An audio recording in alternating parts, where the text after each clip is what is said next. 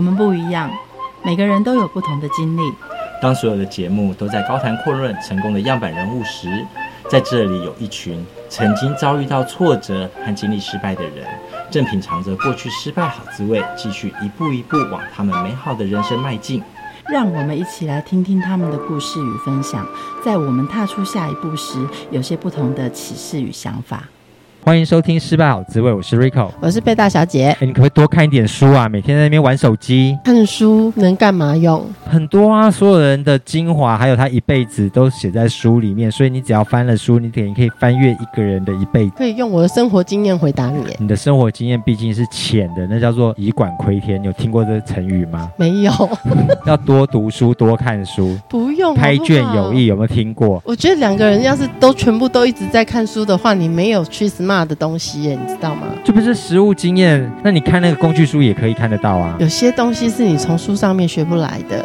你怎么知道？可以找到很多人来验证 Tree Smart 这件事情，比你那个不 smart 还要厉害。要请到的是全国最大的泰式连锁火锅餐厅来向亭的总经理赖总。好，赖总好。哎，大家好。读书重要还是经验重要？如果就读书跟经验值里面来看哈，呃，人生没有所谓的绝对该要做什么事情。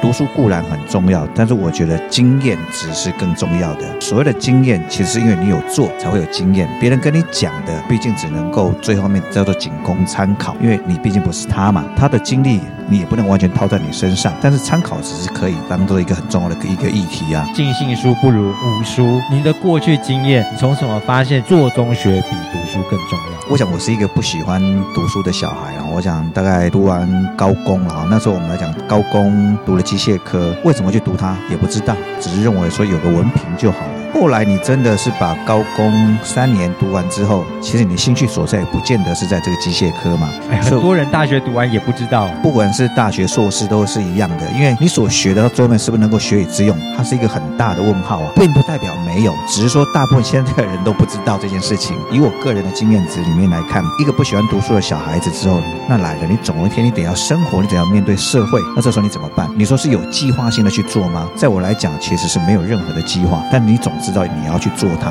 所以其实就以我个人来讲，高工毕业完之后，实际上也不晓得要干嘛，只是有个因缘际会，因为自己的舅舅在当厨师，两个弟弟也在当厨师，那自然而然，你的身边有这样的一个机会点，你就想要去尝试看看嘛。可是真的是这样吗？你人生到现在这么成功，你一点计划都没有吗？你没有人家所说的生涯职涯规划，三十岁该做什么，四十岁该做什么？我目前是没有，我讲应该这么讲是没有。后来创业的时候就一定要有，你创业一定要有目标，一定要有计划。但是如果就工作，如果你以工作的角度来讲，工作有，可是人生没有，对你很难。很多人讲啊，你三十岁以前要做什么，四十岁以前要做什么，五十岁以前要做什么？这个议题问很多的朋友，并没有人可以跟你讲说他当初的计划是完全可以去实现他的。我如果我们要把它当做叫做梦想，叫做逐梦踏实，可这个梦想是真的是你要的吗？你就算规划好了，我今天跟一个职涯规划师说好，我三十岁要做到什么，你也许做不到，而且这个压力都很大。他会跟你讲说，你看别人都做得到，谁三十岁都这样了，谁四十岁都这样了，你为什么还这样？是没有错啊，所以这个就是像很多很很多人常在说的啊，你想不想中热透嘛？想啊，我想这个答案相信大家都想啊。想可重点你，你你你去买了彩券了没有？如果你只用想的，那你就只能慢慢想啊。做才是最重要，所以有时候一定要先出发。你有一条路，你出发之后，你才可以看得到沿途的风景。那个风景是你永远看不到的，因为你并没有走出去。所以你为什么从厨师开始出发？是你对吃非常的讲究，非常的喜欢吗？呃，其实也没有。所以我刚会回过头来看呢，人生不一定要知道做什么，但是你一定要出发。所以我刚刚讲说，我读完不喜欢读书之后，自己的两个弟弟在当厨师，就在当厨师。我唯一能够想的，那我们最起码有人照应，我们就去去学个当厨师，有个一技之长嘛。未来的话，最起码有个厨艺养活自己，也都没有什么太大的问题。你不会想说，哇，这个行业好累哦，然后天天好热哦，好辛苦哦，都没有想。不会不会，因为你知道的越多，你预设立场的几几率性就越高，越不敢。踏进去是是是，没错，很因为辛苦的事情没有人会想做的啦，不如先做再说，没有错，这个是很重要的一环。做完厨师之后，你又做了些什么呢？我想厨师大概从高工毕业之后，一直到退回来，哦，还还还当了一年的厨师。那来了，我想又是一个因缘机会了。高中高工的同学，他去一家业务公司要去做应应征一个业务的工作。那其实因为我们也没事，就跟他一起去。那这个过程里面，刚好面试官也在介绍这间这个业务的工作的性质，他的产品怎么样？哎，我听完之后，我觉得也不错啊。面试官反问我说：“我也没有兴趣这件事情。”我当下我只是觉得我也没有太多的想法，我觉得不错，那我可以来试试看，就是这样子而已。最早期的第一份的业务工作是卖幼教商品，幼教商品，你说你知道它叫幼教商品吗？其实你也不知道，因为你就像是一张白纸一样。所以我常常讲说，人其实有时候是一定要试着把自己当成是一张白纸。如果你是以一张纸里面已经画了一条龙，我相信你很难再画一条一只飞机在里面了啦。但是如果是一张白纸，你要画画什么东西你都可以画，试着让自己有时候变成是一张白纸，才有办法吸收新的东西进来。所以当初去做业务的工作，我们从幼教的工作其实也很辛苦，推广这些幼儿商品其实要挨家挨户的。那你被拒绝的比被买的还多啊？是啊。这个就是我们讲我们在学习，因为你做了嘛，你也认为你这个东西是你的业务主管教你面对挫折。其实这是一个过程，你像个白纸，你也可以把这句话听进去。越老练的业务员其实是听不进去的。所以，其实，在我们在在做这个业务的过程里面，实际上我常讲说，我的第一份自己出去就出去跑的第一个订单怎么来的？我常我说常是被狗咬来的。自己一个人到外面去跑客户的时候，我记得当那一天到客人的家里面去一路做之后，哎，看到一只很可爱的小博美狗，从远远的地方就这样汪汪汪，好像跑过来，好可爱啊！可是没想到他跑过来做了什么事情，咬你，一口就咬在我的手上去了。哇，当下整个气氛是很凝很凝结的，包含屋主他也觉得也很很尴尬，很尴尬，不好意思。后来其实我也觉得很顺利的，这个客户他愿意去买了一套幼教商品，所以我也不认为说完全是这套幼幼教商品帮了我的这第一笔的订单是这样的，我觉得也有点蛮不好意思。是狗帮你的，对对对，被狗咬来，所以我常讲说我的第一张订单真的就是被狗咬来的，也也许是老天爷之中冥冥自有安排了。那也因为是这样子，事实上也让自己更有信心嘛。因为你没有去做，你根本不知道。这也太有趣了吧！不爱念书的人，然后去教大家念那个幼教材。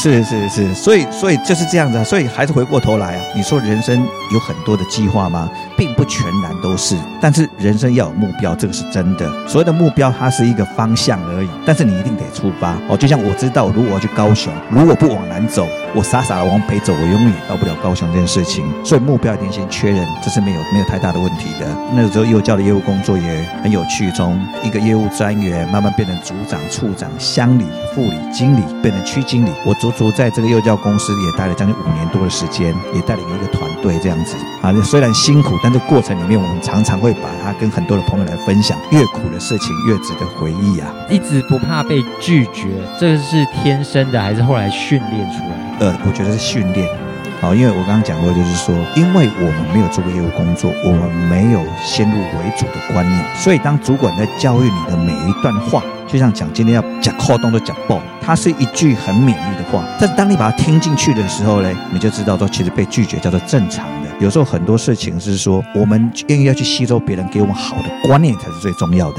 哦。有时候是知易行难呐。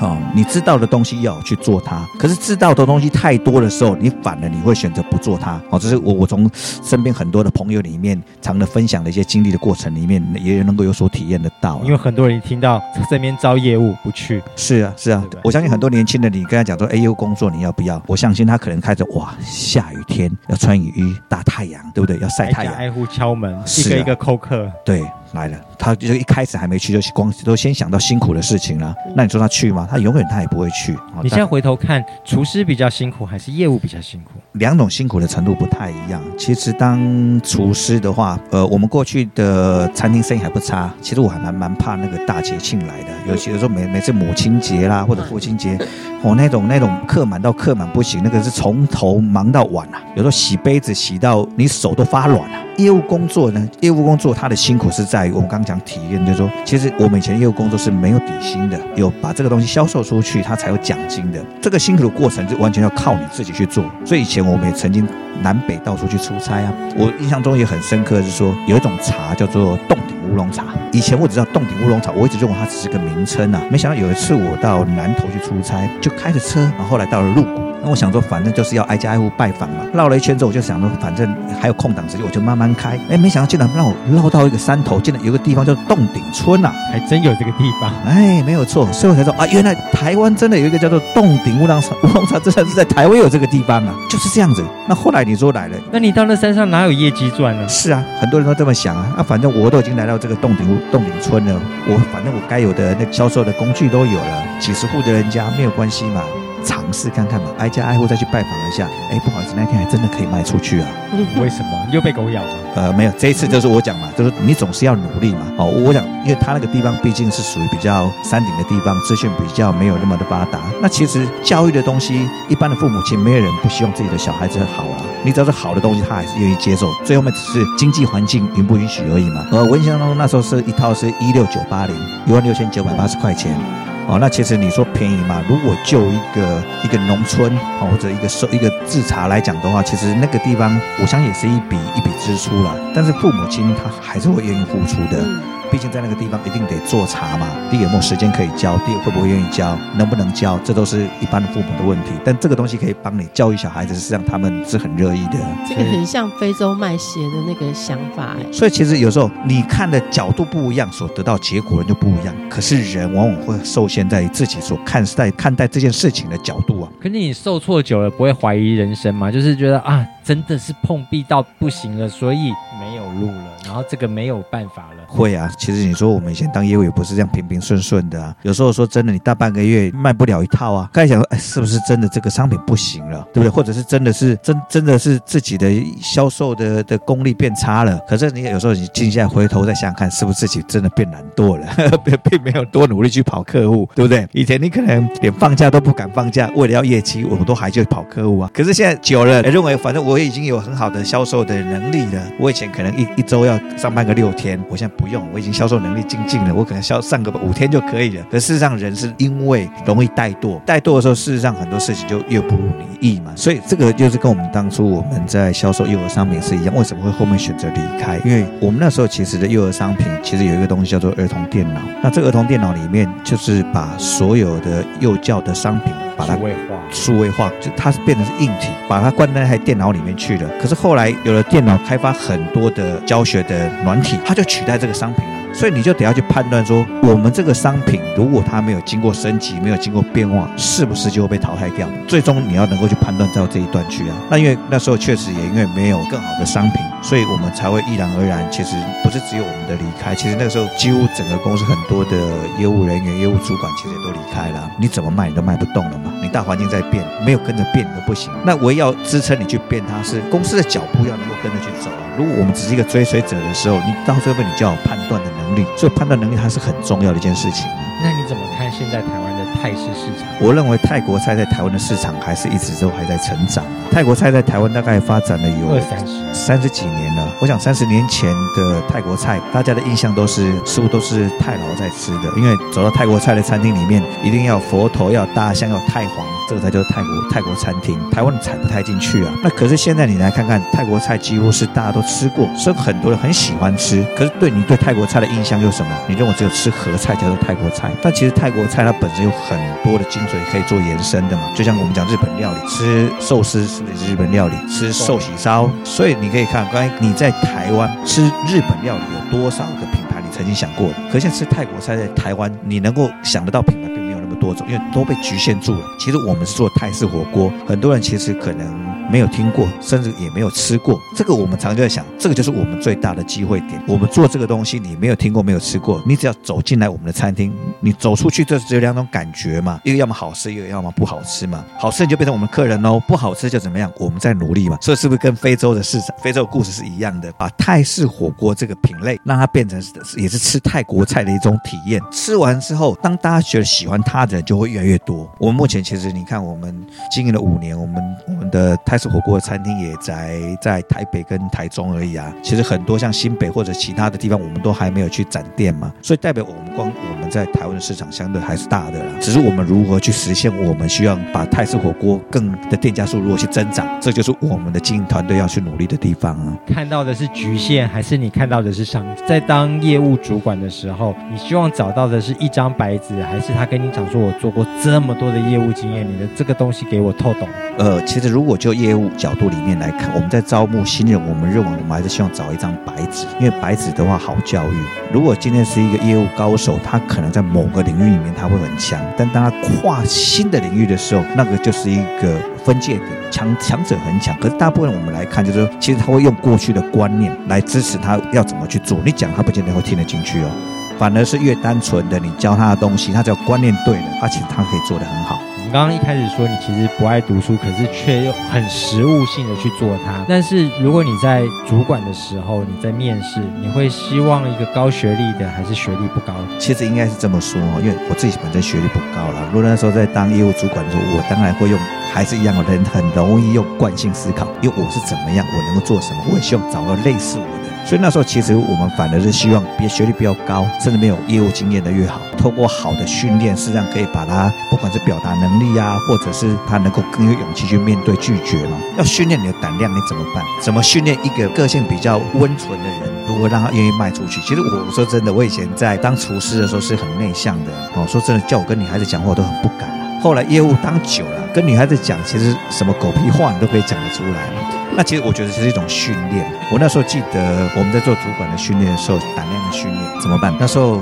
我们就一群人受训，然后呃，业务主管就叫我们把所有身上钱全部都掏出来。我们在那阳明山下，他说你三十分钟之内你要到阳明山的哪一个地方？那来了，你没有钱了，你怎么上去？三十分钟你走路你也不会到啊。所以这个时候他要考验的是什么？你的应变能力还有你的勇气。你需要跟陌生人求救。所以那时候我们就怎么办？沿路看到有骑摩托车的，不好意思，我们现在训练，我可能到什么地方，你有没有顺便要去？可不可以载我一程？就是这样子。甚至我们要训练我们的勇气。我们那时候在大马路，好，比方说一个大概将近五十公尺的大马路，教官在对面，我们在这一边，就开始把自己当做 sales 在介绍商品啊。路过的摩托车在看你们那边，很丢脸呢，很丢脸啊。所以其实有时候魔鬼训练就是这样子啊。第一个让你什么都没有，类似就是归零，归零你就是想办法你要去达成你的目的啊。你没有钱，你怎么怎么有办法到阳明山去？对吗？就把先把脸皮丢掉嘛，拜托别人嘛。有多少人愿意先把自己的脸脸皮拉下来去跟人家求救的？同样可能一批三十个人，可能这先刷掉了十个人，最后只有剩二十个人可以开始进阶到下一步的一个训练的课训练的一个一个课题里面去啊。以业务来讲，就是说我们在那段过程里面，虽然做业务工作是辛苦的，但是所学习到的观念是很多的，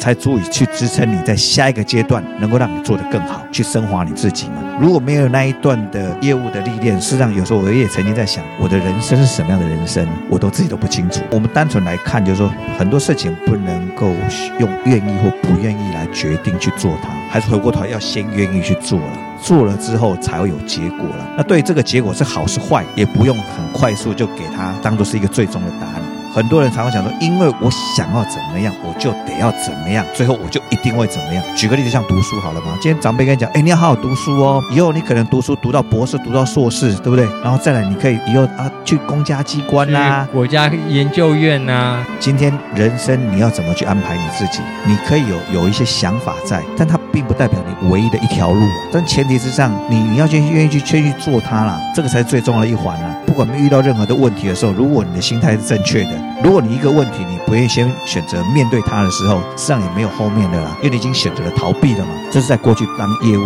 业务的角色了。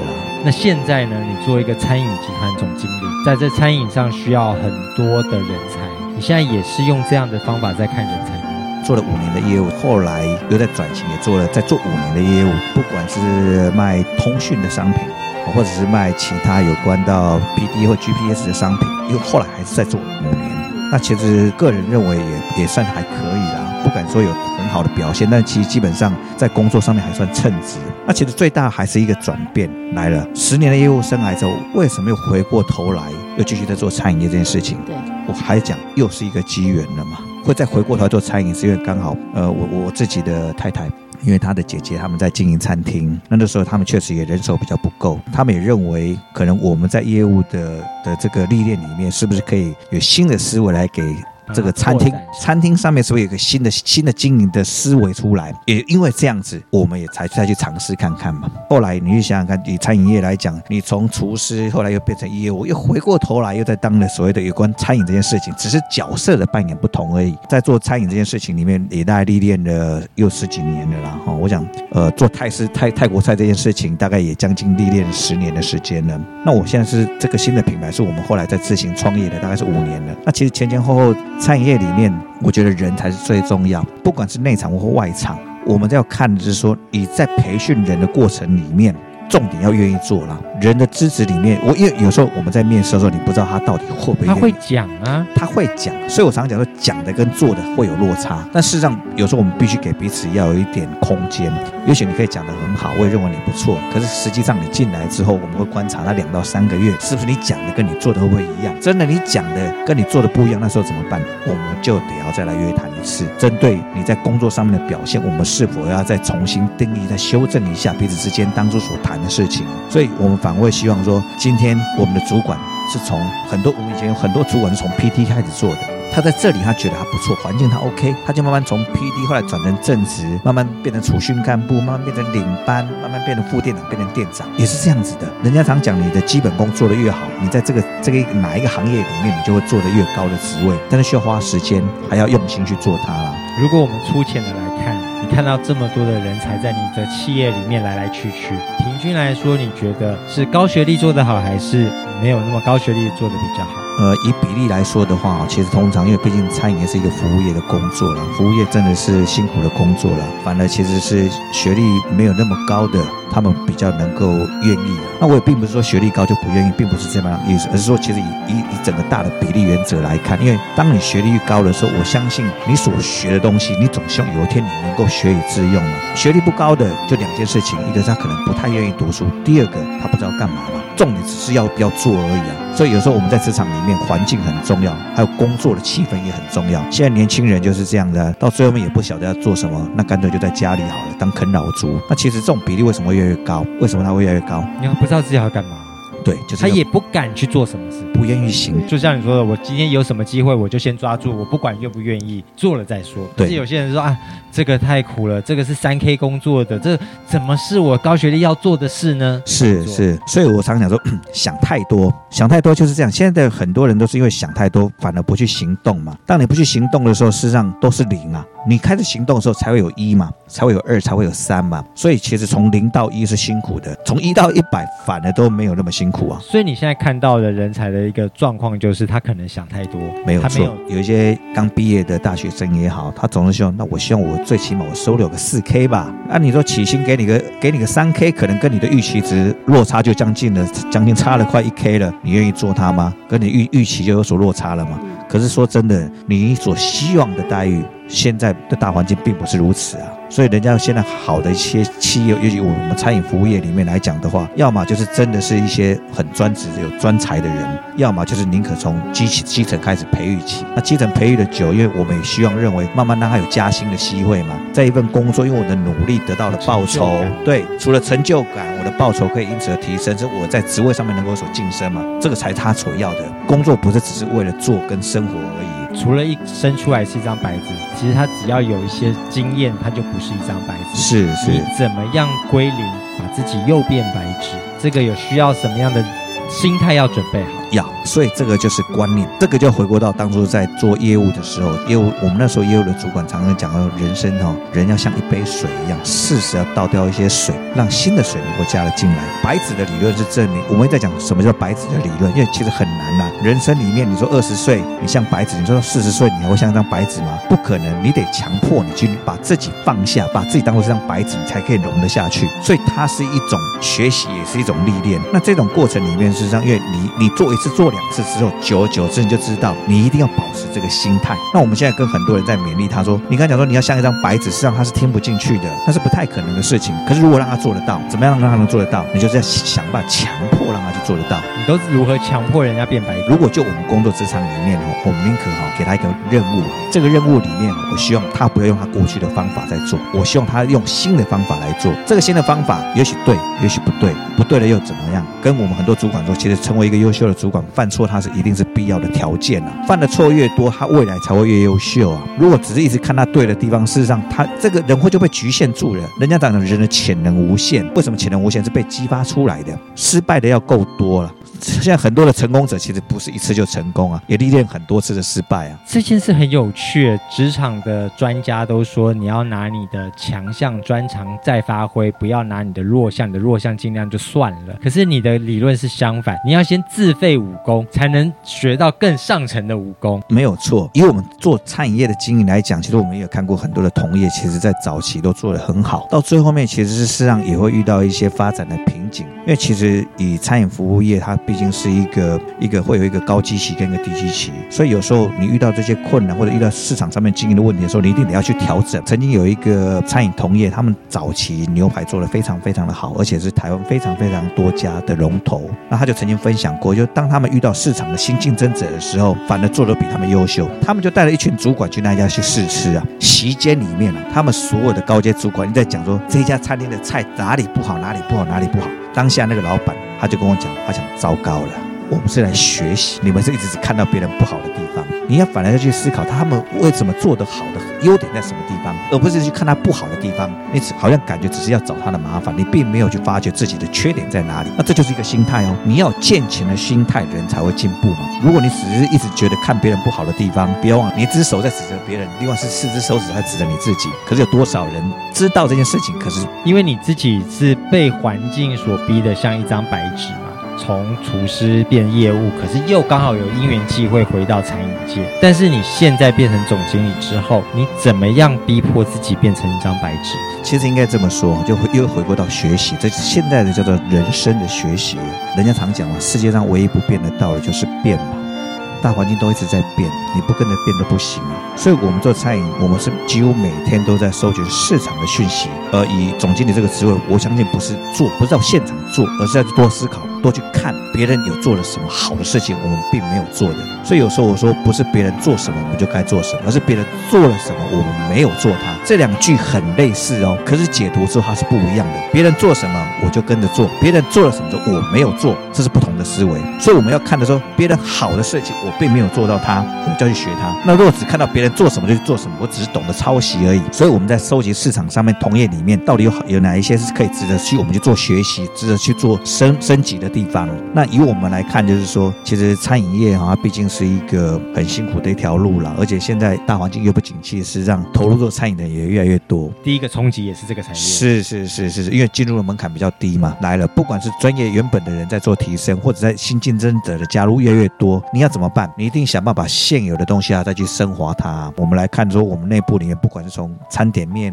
管理面、营运面，我们都得要每一个面向，把自己的缺点拿出来做讨论、做改善。把不好要变成好，哦，这是我们目前最重要的一个功课啊。要归零的话，其实要放下自己所学的嘛。没有错。很多的员工或者是新进，不管是资深还是之前的，他都会跟你讲说：“啊，老板，我建议是这样这样这样，我建议是这样这样这样。”那你会不会用你过去经验，觉得这建议听起来就是不太成熟的？还是你会把它听进去，再去思考？会，我觉得我们我们会把它听进去。就连很白痴的建议，你也会？都会都会，因为其实有时候他们就像您刚刚讲，很白痴的建议，事实上它并不代表不好。现在很多新的创新模式都是来自于一些很天马行空的概念啊。你再看我们现在看很多的产业不都是这样子吗？包容心很大哎。呃，应该是这么说了，也不得不啦，又回过头也不得不，因为毕竟创业是辛苦的。以前曾经也有一个很有名的一个做面包的一个一个餐饮品牌，我记得后来他因为食安的问题发生一些问题，后来这个品牌现在也不在了。当初的他们里面的一个主管讲了一段话：成功起于艰苦日啊，败事总在得意时啊。在创业的过程里面，本来就是很艰辛、很困苦的，可是人往往在最好的时候很容易怎么样？忘本。对。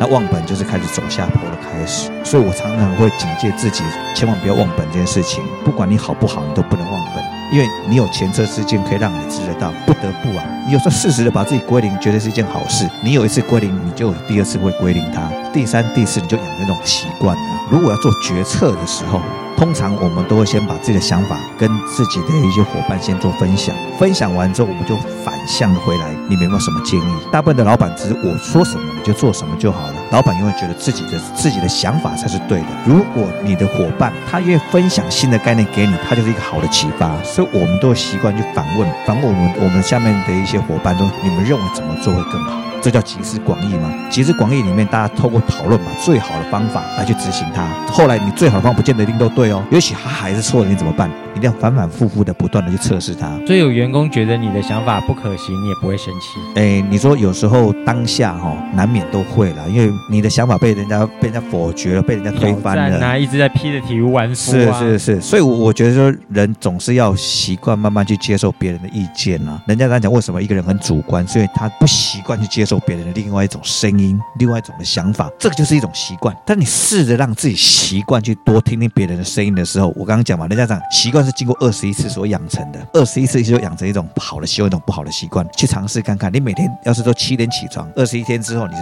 你的生理时钟就会怎么样？跟你讲，你起你要起床了。人的观念也是一样的，一个好的观念，你尝试让那种观念一直支持下去，久了就会成为一个对的观念，一个正确的观念，支持你去做它，一直不断归零，请听别人的意见，这是一个归零。的第一要素是是是，所以我们我们就讲说哈，人哈有时候这样站在圈外的。在看圈内的看得最清楚，很多人都只是怎么样站在圈里面想圈里面的事情，圈外的事的人的声音你是听不到的，所以一定要打破这些思维啊！可以这样说吗？因为你常常的归零学习，所以在你人生当中一点都没有失败，其实都很平步青云，很顺遂。我我觉得这不太可能哈，人生里面难免都会有一些瓶颈。回到最早期，在当厨师，在当学徒这个过程里面，以我个人的个性，早期是比较木讷的。但是你当厨师，你要学的是叫厨艺啊，我又不需要跟人家讲话，是不是业务。但是所以重点来，你要学到厨艺，要你的师傅愿意教你啊，要么你要会巴结他嘛，对不对？要么你是要得他的欢心嘛，他才愿意将他所学的教给你嘛。更早期的时候，厨师的观念是，他不会把十成的功力全部都教给你。不然你在我对面开新的店，